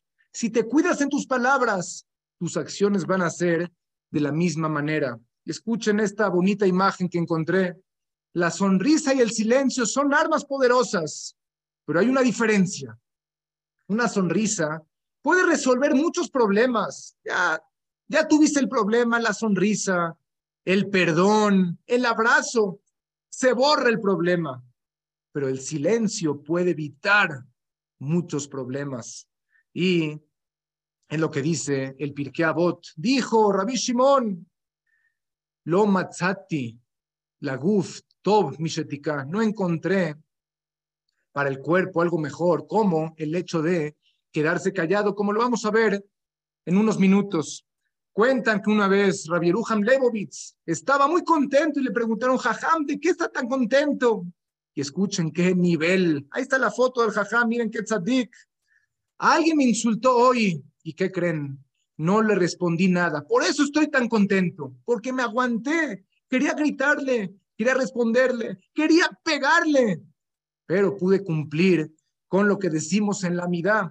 Si se dan cuenta, todos los días en la mitad decimos, Belim Kalelai Nafshiti Dom. que incluso los que me insultan, los que me maldicen, Belim Kalelai, incluso esas personas que me maldicen, Nafshi Tidom, que mi alma se quede callada. Imagínense qué nivel, azar, la colte que mi alma sea como polvo de la tierra, incluso que te pisen, incluso que te avergüencen, incluso que te maldigan. ¿Qué dijo David Amelech cuando Shimi Benguerá lo avergonzó en público y lo maldijo? Estamos hablando de, del rey David, David Amelech.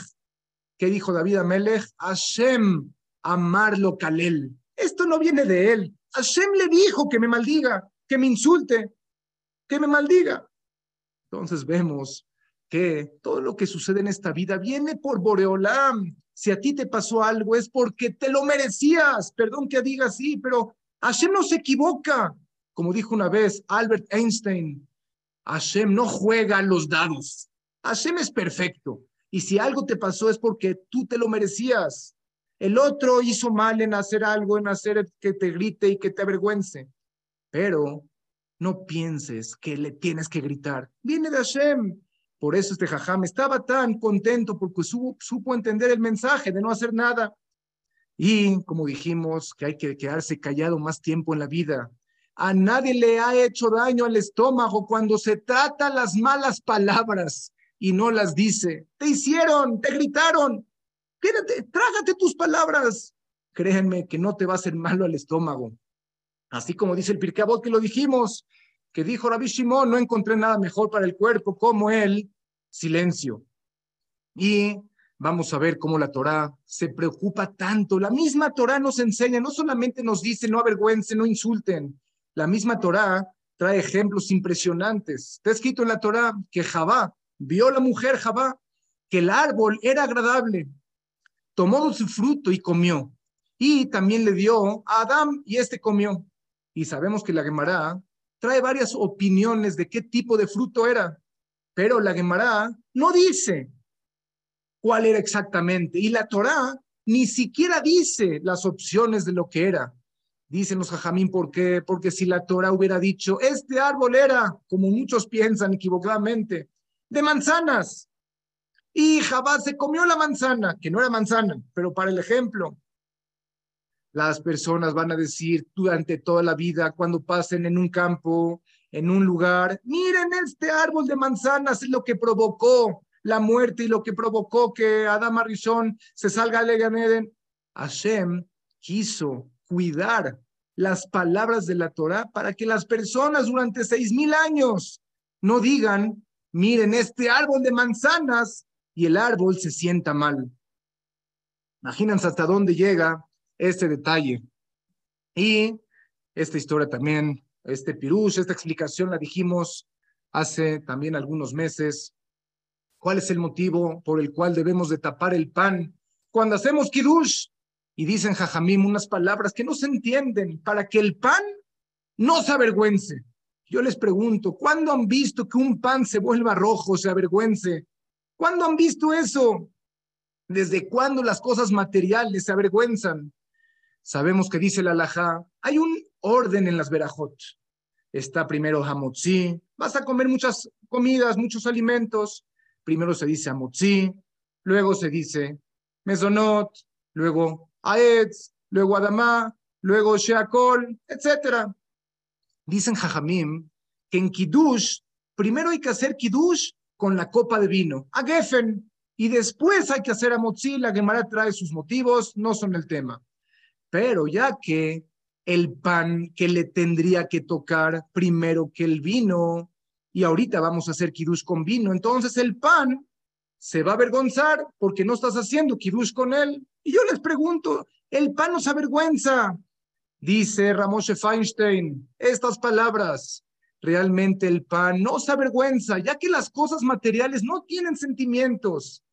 Pero escuchen las palabras de Ramón Feinstein, igual debemos tapar el pan para que nosotros aprendamos a no avergonzar incluso algo material, como lo que es el pan. Y si aprendemos a no hacer sentir mal al pan, con mayor razón nos cuidaremos de no hacer sentir mal a las personas. ¿Y cuántas veces hemos dirigido nuestra, nuestra mano, nuestros dedos. Él es el culpable. Él fue y lo avergonzamos. Tengan cuidado. Dice la Gemara Masejet Shabbat. No se destruye Jerusalén, sino porque se avergonzaban el uno al otro. ¿Cuánto cuidado tenemos que tener? Y para que vean los grandes jajamim, cómo se cuidaban impresionante. En, en Pesach, imagínense una mesa de Pesach con invitados en la casa del famoso Rabbi Akiva Eiger. Uno de los invitados, por error, por supuesto, tiró una copa de vino sobre el mantel precioso en Pesach. Y cuando Rabbi Akiva Eiger vio que este invitado se empezó a poner nervioso y se avergonzó de haber tirado la copa, ¿qué hizo Rabbi Akiva Eiger? Movió un poquito la mesa con su pie. ¿Para qué? Para que se vea que la mesa está con problemas en las patas y se mueve mucho la mesa para que este hombre no se avergüence. Imagínense hasta dónde llega. Y algo más, lo que la Torah también nos dice claramente, hay una ley en la Torah que se llama Loeg Larash. Traducción, es prohibido avergonzar a los pobres. ¿Qué significa? Si sabemos que, es prohibido avergonzar. Dice la Gemara, no, no se refiere a que a un pobre de la calle lo vas a avergonzar. Eso es lógico que no se permite. Dicen Jajamim, cuando una persona va al cementerio, va al Betahaim, tiene prohibido sacarse el tzitzit o ponerse el tefilín. ¿Por qué? Porque estás avergonzando a los muertos que ya no pueden cumplir mitzvot. Y se ve como que, ah, tú sí puedes cumplir mitzvot y los muertos no, los estás avergonzando. Pero la pregunta es, los muertos no entienden, ya no ven, ya están en el Olama Ba. Dijo el sábado la vodka, con mayor razón, si a los muertos no se te permite avergonzarlos, con mayor razón a los vivos. Esto es lo que la Torah nos dice. Y algo más, dijo Rabieruja Mimir, cuando se trata de las mitzvot, Ben Adam la Javeró, no basta con cumplir lo básico. Por ejemplo, darse de acá, vas a consolar a una persona que está en duelo, vas a visitar a un enfermo. No, no, no hay que hacer la jumbra de la jumbra. ¿Saben qué es jumbra? Lo mayor que hay, todo el detalle del mundo. Esta foto lo dice todo. Seguramente nos ha tocado hacer esto o ver que los jajamim lo hacen. ¿Cuántas veces compramos un etrog bonito y lo analizamos? ¿Se puede? ¿No se puede? Hay jajamim que se tardan horas revisando un etrog a ver si se permite, no se permite y lo ven con lupa de la misma manera, y se los digo, ya se los dije y lo repito, de la misma manera que te cuidas en revisar el etrog, en comprar el mejor tefilín, en comprar la mejor matzá para Pesach, de la misma manera cuídate en respetar a las personas. La Torah, como dijimos, son dos tablas. La tabla, las mitzvot ben Adam la Makom y las mitzvot ben Adam la Javeró, de la misma pregunta. Nos queda poco tiempo, vamos a seguir. Está escrito en los libros que una de las preguntas que nos harán después de 120 años en el juicio total, en el juicio final, Baruch Hashem hicimos un libro que se llamó El examen final de nuestra vida. Se los recomiendo mucho, lo pueden ver en internet, lo pueden bajar. Una de las preguntas que nos harán es, ¿hiciste sentir bien a tu compañero? Es una pregunta de las básicas que nos van a hacer. La Gemara dice que nos van a hacer seis preguntas y en otro libro dice que nos van a hacer tres preguntas. El examen final de toda nuestra vida son únicamente nueve preguntas. Hay que contestarlas bien. Tenemos 100 años para contestarlas bien y una de las preguntas, el 10% de tu examen final es, ¿hiciste sentir bien a tu compañero? Y la pregunta es, pero ¿por qué tengo que hacerlo sentir bien? Eh, cada quien tiene su vida. Dice nuestro nuestros jajamim que cada uno de nosotros tenemos el concepto llamado Tselem Elohim, es decir, imagen y semejanza a Dios. Tenemos parte de Hashem. Hashem sopló parte de él en nosotros. Entonces yo no puedo hacer sentir mal a otra persona. Y dice Rashi, Masejet Pesachim, Lo he dicho cien veces este Rashi. Dice estas palabras, palabras de Rashi, acuérdense toda la vida. Nadie sabe quién es más querido por Hashem. Nadie en el mundo.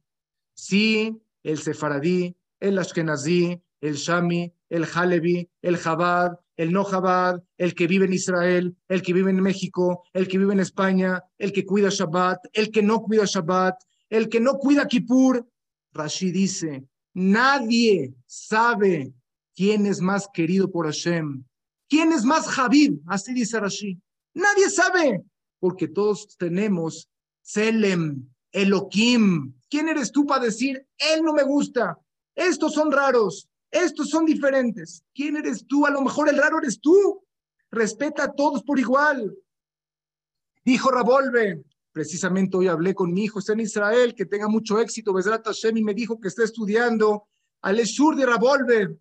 Dijo Rabolve, no basta únicamente con darle una sonrisa y una cara alegre a nuestros parientes, hijos, pareja o gente con los que la relacionamos. A cualquier persona que incluye al policía, al chofer, al sirviente, al taxista, a quien atiende el supermercado, absolutamente a todos.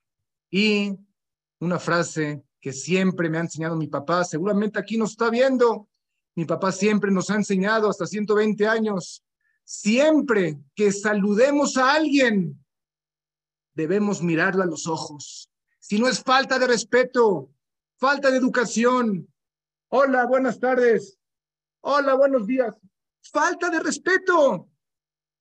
Míralo a los ojos. Eso es también hacer sentir bien al otro. Y si no lo haces, le estás faltando al respeto. Dice la Gemara, Masejet Berajot, cuando se enfermó Rabbi Eliezer, entraron sus alumnos a decirle, jajam, un consejo para la vida. ¿Qué les dijo? No les dijo cumplan Shabbat, ni les dijo coman kasher. Cuiden el honor y el respeto de las personas. Esto es lo que debemos de saber y aplicar nuestra vida. Vemos esas palabras para llegar al mundo venidero, Lola No es suficiente, no que no lo tenemos que hacer. No es suficiente con cumplir Shabbat y Tzeniut y Kashrut y los ayunos y, y Sukkot y Pesach. También es de la misma importancia, de la misma importancia, cuidar todas las mitzvot que tienen que ver con las demás personas. Y miren hasta qué nivel llega. Me quedan ya pocos minutos. Una vez el sábado en vodka se paró en la Teba. Fue Hazán y cuando estaba diciendo Kadish, como que se empezaba a trabar. Itgadal, Todos los Bejajam, que no sabe leer o qué es, es el mejor de todos. ¿Por qué no? ¿Por qué, ¿Por qué no está diciendo bien las cosas? Dijo Ramnatan el Saba vodka. ¿Saben por qué? Hace ratito, otra persona vino aquí y tenía que decir Kaddish, pero esa persona es muy alejada de la religión y la verdad se le dificultaba pronunciar bien las palabras del Kaddish. Así que dijo el Kaddish muy mal, la verdad, y la gente se estaba burlando de él. Así que yo también me paro para que vean que también yo me puedo equivocar. Lo hice al propósito para que vean que todos pueden trabarse. Imagínense, él se avergonzó a sí mismo para que no avergüencen a otra persona. Imagínense hasta dónde llega. Este es el Saba vodka. Jodes Kodashim. No solamente los Jajamim eran grandes en Torah, eran más grandes en hacer sentir bien a los demás. Vamos a decir unas alajot, ya no es musar, no es ética, alajá. Nos queda poco tiempo. ¿Qué significa herir con palabras a otra persona? Decir, te lo dije. ¿Qué pregunta más tonta? Todo es por tu culpa. Esas dos, tres palabras que muchas veces la decimos son prohibición de la Torá. O ya me acordé cuando tú hacías estas cosas. Así el Shulchan lo dice o los apodos. Este es un tonto, este chaparro, este es un chiflado, menso, gordo. ¿Cuántas palabras no decimos que son prohibiciones de la Torah directamente? Y como dijimos también en nombre del Sefer Yereim, no únicamente aplica la prohibición de hacer sentir mal con las palabras, también con nuestra cara. Y dijo Rabbi Misalanter, nuestra cara es considerada como Bor Birshuta Rabbim. Se los voy a explicar. Así como tú tienes prohibido hacer un hoyo en la calle, me pasa un coche y se va a caer, pasa una persona y se va a caer. Tu cara también no es tuya, es de los demás. Si alguien te ve y tienes witch, tienes mala cara, estás provocando que el otro se sienta mal. También la cara tenemos que cuidarla. Y una vez Robheim Finlander tenía una enfermedad que su rostro no se veía muy bien. Y un día cuando estaba enfermo, un alumno lo vio que se estaba arreglando en el espejo y se estaba poniendo bien su sombrero, se, se, peinaba la barba, se puso su traje. Jajam, ¿para qué se viste tanto? Ya, acuéstese, está enfermo. Dijo, tengo miedo de traspasar la prohibición de hacer sentir mal a los demás con nuestro rostro. Por eso, por eso mejor me arreglo. Vamos a contar dos, tres historias más para finalizar. Cuenta la Gemara que un pequeño animalito, un borreguito, le iban a hacer shejitá, lo iban a matar para comerlo. Y este animalito se acobijó sobre los brazos de Rebi Kadosh, como que diciéndole, jajam, protéjame, me van a matar, me van a hacer shejitá. Rebi le dijo, lej, y le no tzarta, vete, tú fuiste, fuiste creado para que te maten, para que te hagan shejitá. Dice la Gemara que en ese momento a Rebi Kadosh le decretaron 12 años de sufrimiento por hacer sentir mal a un animalito. Dice Ramnoson Washofel, el pasado viejo de Yeshivat Leiku, dijo algo impresionante. ¿Qué hizo de malo Rebi Kadosh? Rebi dijo la verdad, este animalito fue creado para que lo maten, para que le hagan shejitá. Dijo Ramnoson, cuando alguien viene a pedirte ayuna, alguna ayuda, no debes de rechazarlo, decirle que lo haga algo, sentirse mal. No le digas al animalito, sí, fuiste creado para que te maten.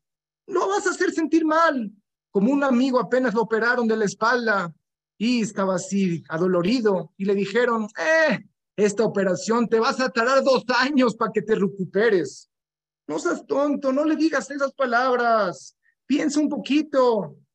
Y Ramoshe Feinstein, miren la que de Ramoshe Feinstein. Una vez iba en un taxi y se bajó del, ya se paró el taxi, iba con su alumno y cuando llegaron, abre el alumno, cierra la puerta y Ramoshe Feinstein se queda unos segundos, uno o dos minutos dentro del coche sin salirse. Después se sale y ven que su mano está toda morada, que había pasado, que Ramoshe Feinstein se había agarrado de la, fuera de la puerta para salirse, pero el alumno pensó que se bajó del otro lado, le cerró la puerta en los dedos de Ramoshe Feinstein. Y Ramoshe Feinstein prefirió quedarse adentro del taxi, llorando del dolor adentro del taxi, para que el alumno no se sienta mal de lo que le hizo. Y varias historias más. Yo creo que ya no hay mucho tiempo, pero vamos a tratar de finalizar con algo que dijo Rabila y Mansur, también sumamente importante. Llegó una señora con Rabila y Mansur, lo escuché directamente de él y dijo así, Jajam, ayúdenos. Realmente nos duele mucho que nosotros no podemos viajar y eso ha causado mucho sufrimiento en nuestra familia. Le dijo, ¿cuál es el problema? Y dijo así la señora, real, cada rato, la verdad, después de las vacaciones, después de Pesach, toda su gente ponen en sus estados, en sus perfiles, su viaje a Disney, su viaje a Dubai, su viaje a Qatar después del Mundial, su viaje a la Luna y su viaje al mejor barco del mundo. Y la verdad, mi esposo, yo, mis hijos, vemos los estados, los perfiles, y nosotros apenas pudimos ir a la esquina al viaje y la verdad, al ver las fotos de los demás, nos duele en el alma. Dijo Rabila y Mansur, ¿hasta cuánto tenemos que cuidarnos en no hacer sentir mal al otro al poner tu viaje en tu celular? Imagínense hasta dónde llega esto. Y para ir finalizando, dice la Mishnah en Pirkei Avot, Shamay Omer dijo Shamay, Asetor Tejakeva, Emor Mead Arbe, Estudia mucha Torah en una forma fija, habla poco y haz mucho y recibe a todos con buena cara. ¿Qué significa? Incluso que cuando estás estudiando Torah y estás haciendo lo más importante de la vida, que es estudiar Torah, viene alguien y te habla, ¿qué tienes que hacer? Recíbelo con buena cara, porque es lo más importante que Hashem te pide. Una historia más, mi querido Elías, me dejas porque es importante esta historia. Una vez, en una ocasión, una mujer sobreviviente del holocausto dijo, después de haber sido liberada, me comprometí, la voy a hacer rápido, me comprometí a hablar perfectamente bien con todas las personas y puedo estar tranquila que después de hablar con alguien, voy a estar contenta y tranquila de que no le hablé mal. ¿Por qué? Esto se debe, dice la mujer, que después de que perdió a sus padres, dice la mujer, que se quedó únicamente con su hermano chiquito y le gritó a su hermano chiquito, ¿dónde perdiste las botas? ¿Cómo es posible que no te cuides las botas que nos dejaron nuestros papás? Y el niño chiquito, pero me las quitaron los nazis. ¿Cómo es posible que no cuidas tus cosas? Y dijo la mujer que fue la única, la última vez, perdón, en haber platicado con su hermanito cómo terminó la plática, la última plática, haberle gritado a su hermanito y ya nunca lo volvió a ver porque este hermanito falleció ahí. Otras historias, ya no hay mucho tiempo. Al hombre le fueron dados dos ojos para que uno viera sus propios defectos y con el otro viera las virtudes de los demás. Y vamos a terminar con esta imagen que me encontré de dos personalidades importantes y dice así, Rabionatán Sachs una vez le preguntó al rebe de Lubavitch, ¿de dónde sacó usted esa idea para organizar la gran institución de Jabal? Y el rebe contestó, de Hitler. Y siguió diciendo el rebe, Rab Sachs, asombrado, y dijo el rebe de Lubavitch, si Hitler pudo organizar un ejército para encontrar por cada rincón del mundo a cada judío para matarlo, yo también puedo armar un ejército y encontrar a cada judío para amarlo. Yo creo que este es el resumen de toda la clase que realmente nos debe de cambiar nuestra ideología, nos debe de cambiar nuestra forma de pensar, ver a todas personas como Selemeloquim, son una imagen, son un Dios chiquito, si así queremos decirlo. Todos tenemos parte de Boreolam, todos somos Javivim. Recuerden, Rashi, Javib, ¿quién sabe quién es más querido en el mundo? Tú, yo, la mujer, el que cuida, el que no respeta, el tzadik, el niño chiquito. Nadie sabe. Así que, Besrat ascendémosle el debido respeto a todo el mundo y así, Besat Hashem, estaremos cumpliendo principalmente la voluntad de Boreolam. Mi querido Elías, gracias por la invitación y Besat Hashem que todos nos podamos reforzar en este tema. Mándenle un saludo a mi querido Jajam Yossi Mizrahi. Gracias a todos por verme, por escucharnos y Besat Hashem que tengamos el zehut de darle mucho nahadruah, satisfacción a Boreolam y que tengan todos muchas verajot toda la tzlajá, salud y todo lo que le piden a Boreolam, que Hashem se los conceda. Hashem. Gracias, buenas noches. Amén, amén, Jajam Salomichan. Te vas con aplausos de toda la gente. Baruch Hashem, otro tema preciso, conciso, directo, un tema para toda la vida. La verdad es que empezamos 180 y seguimos 180, así que si hablas otra hora te podemos seguir oyendo. Estupenda clase un tema que la verdad no es fácil de tocar porque hay cosas muy duras que decir, pero hay que decirlas porque esto también cambia vidas y el que se acostumbra a respetar a los demás y hablar bien de los demás, también el pago es muy grande. Así que es muy importante un tema como estos. Te felicito, la manera de exponer algo increíble. La verdad, ojalá que vendas muchos libros, te los acabes y vuelves a sacar otros, doble libro, porque este tema es muy importante. Dice acá, Jajam, Salo, Michan, impresionante clase, gracias por elevar nuestra conciencia. Eh, gracias, Jajam, cuánto aprendizaje. Dice Jajam Salo, ignorar a alguien también está prohibido. Sí, como lo dijimos en alguna diapositiva por ahí, el hecho de ignorar a alguien se considera como que uno lo está matando realmente, como dijimos el caso de la lepra, que dice la Gemara que hay cuatro personas que se consideran como muertos y uno de ellos es el que tenía zarat, lepra. ¿Por qué? Porque está alejado de los demás. El hecho de alejar a alguien, el hecho de no hacer sentir bien a alguien se considera como que lo está matando. Incluso en el libro que lo leí de Ravid Herman dice, ¿cómo es posible matar a alguien sin hacer nada? Así es el título. Y esta es la respuesta. No hago nada, no lo pelo, lo ignoro. Así lo estás matando. Imagínense qué palabras fuertes, Elías. Dice acá Hamsalo eh, que dónde puede la gente conseguir el libro y eh, tu hija, tu hija linda que es eh, este, seguidora fiel de Gamsum de Tobá, hizo un resumen de la clase y dice, dañar a otra persona con palabras es mucho peor que causar un daño monetario. Si no puedes tolerar el error de otra persona, Hashem no tolerará el tuyo. Las heridas se curan, el dinero se devuelve, pero las palabras duran por siempre. En la vida son tan importantes tus palabras como en la forma que las dices. Hashem no juega a los dados. Tu hija linda hizo un resumen increíble de la clase. Gracias, linda. Campeones. Está todo el tiempo en Gamsum Letová. Dice, extraordinaria clase, un tema vital, prioridad muy necesario, importante. Gracias, Jajam Salo Michan por enfrentar todo de frente. Dice acá, Jajam Salo siguen preguntando del libro, contéstanos dónde lo podemos conseguir. Con todo gusto, mi querido Elías. Realmente este libro, Baruch Hashem, está donado. Tengo más de dos mil libros para repartir realmente. También, Baruch Hashem, vamos a mandar a Panamá muchos libros. El que quiera que me contacte, incluso voy a escribir aquí mi teléfono. El que quiera, con todo gusto. Por favor, ponlo en el... Mientras tanto. pongo? Todos en la reunión. Mañana Hamsuri Katán, el martes Mike Benjo, el miércoles Hamsaul Credi y así seguimos toda la semana. El que no escuchó toda esta clase, escuche la mañana en la página torazon.com. Vale la pena. Ahí veces creemos que una risita es cualquier cosa y no sabemos cuánto estamos hiriendo a la persona.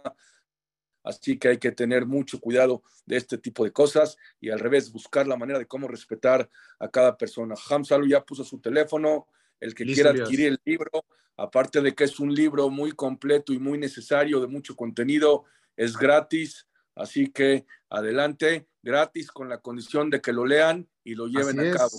Y si están fuera de México, Elías, se puede conseguir en Amazon, en Kindle, en Amazon, y ahí están todos nuestros libros, Baruch Hashem, el que quiera también, con todo gusto, en Amazon, buscar Salomón Michan Mercado, y ahí podrá ver, Baruch Hashem, todos los libros que hemos hecho y Hamsalo es internacional, por eso lo tenemos en Gamsum Letová. Gracias, Hamsalo. Pensando el siguiente tema, que ya nos cambiaste la vida con la dieta del Rambam y ahora con esto te felicito. Tus apariciones son eh, poco a poco, pero cuando las tienes son de mucho aprendizaje, de mucha enseñanza y sobre todo de toilet para cambiar la vida de inmediato. Te agradezco mucho, Hamsalo Michan. Pronto te volvemos a tener. Familia Gams gracias por estar con nosotros. Muy buenas noches a todos. Y nos vemos mañana con Hamsuri Katán, el martes con Ramaik Benjo, el miércoles con Jajam eh, Shaul Credi. El domingo seguimos con el curso de Jajam Salisaed con los 26 pasos para la grandeza y Jajam Salomichan. Pronto te volvemos a tener. No necesitas esperar a sacar otro libro, me puedes hablar antes con otro tema por favor, para tenerte más seguido, Gracias, muy buenas noches a todos, Laila Tov, hasta mañana y gracias por esta bella clase. Gracias.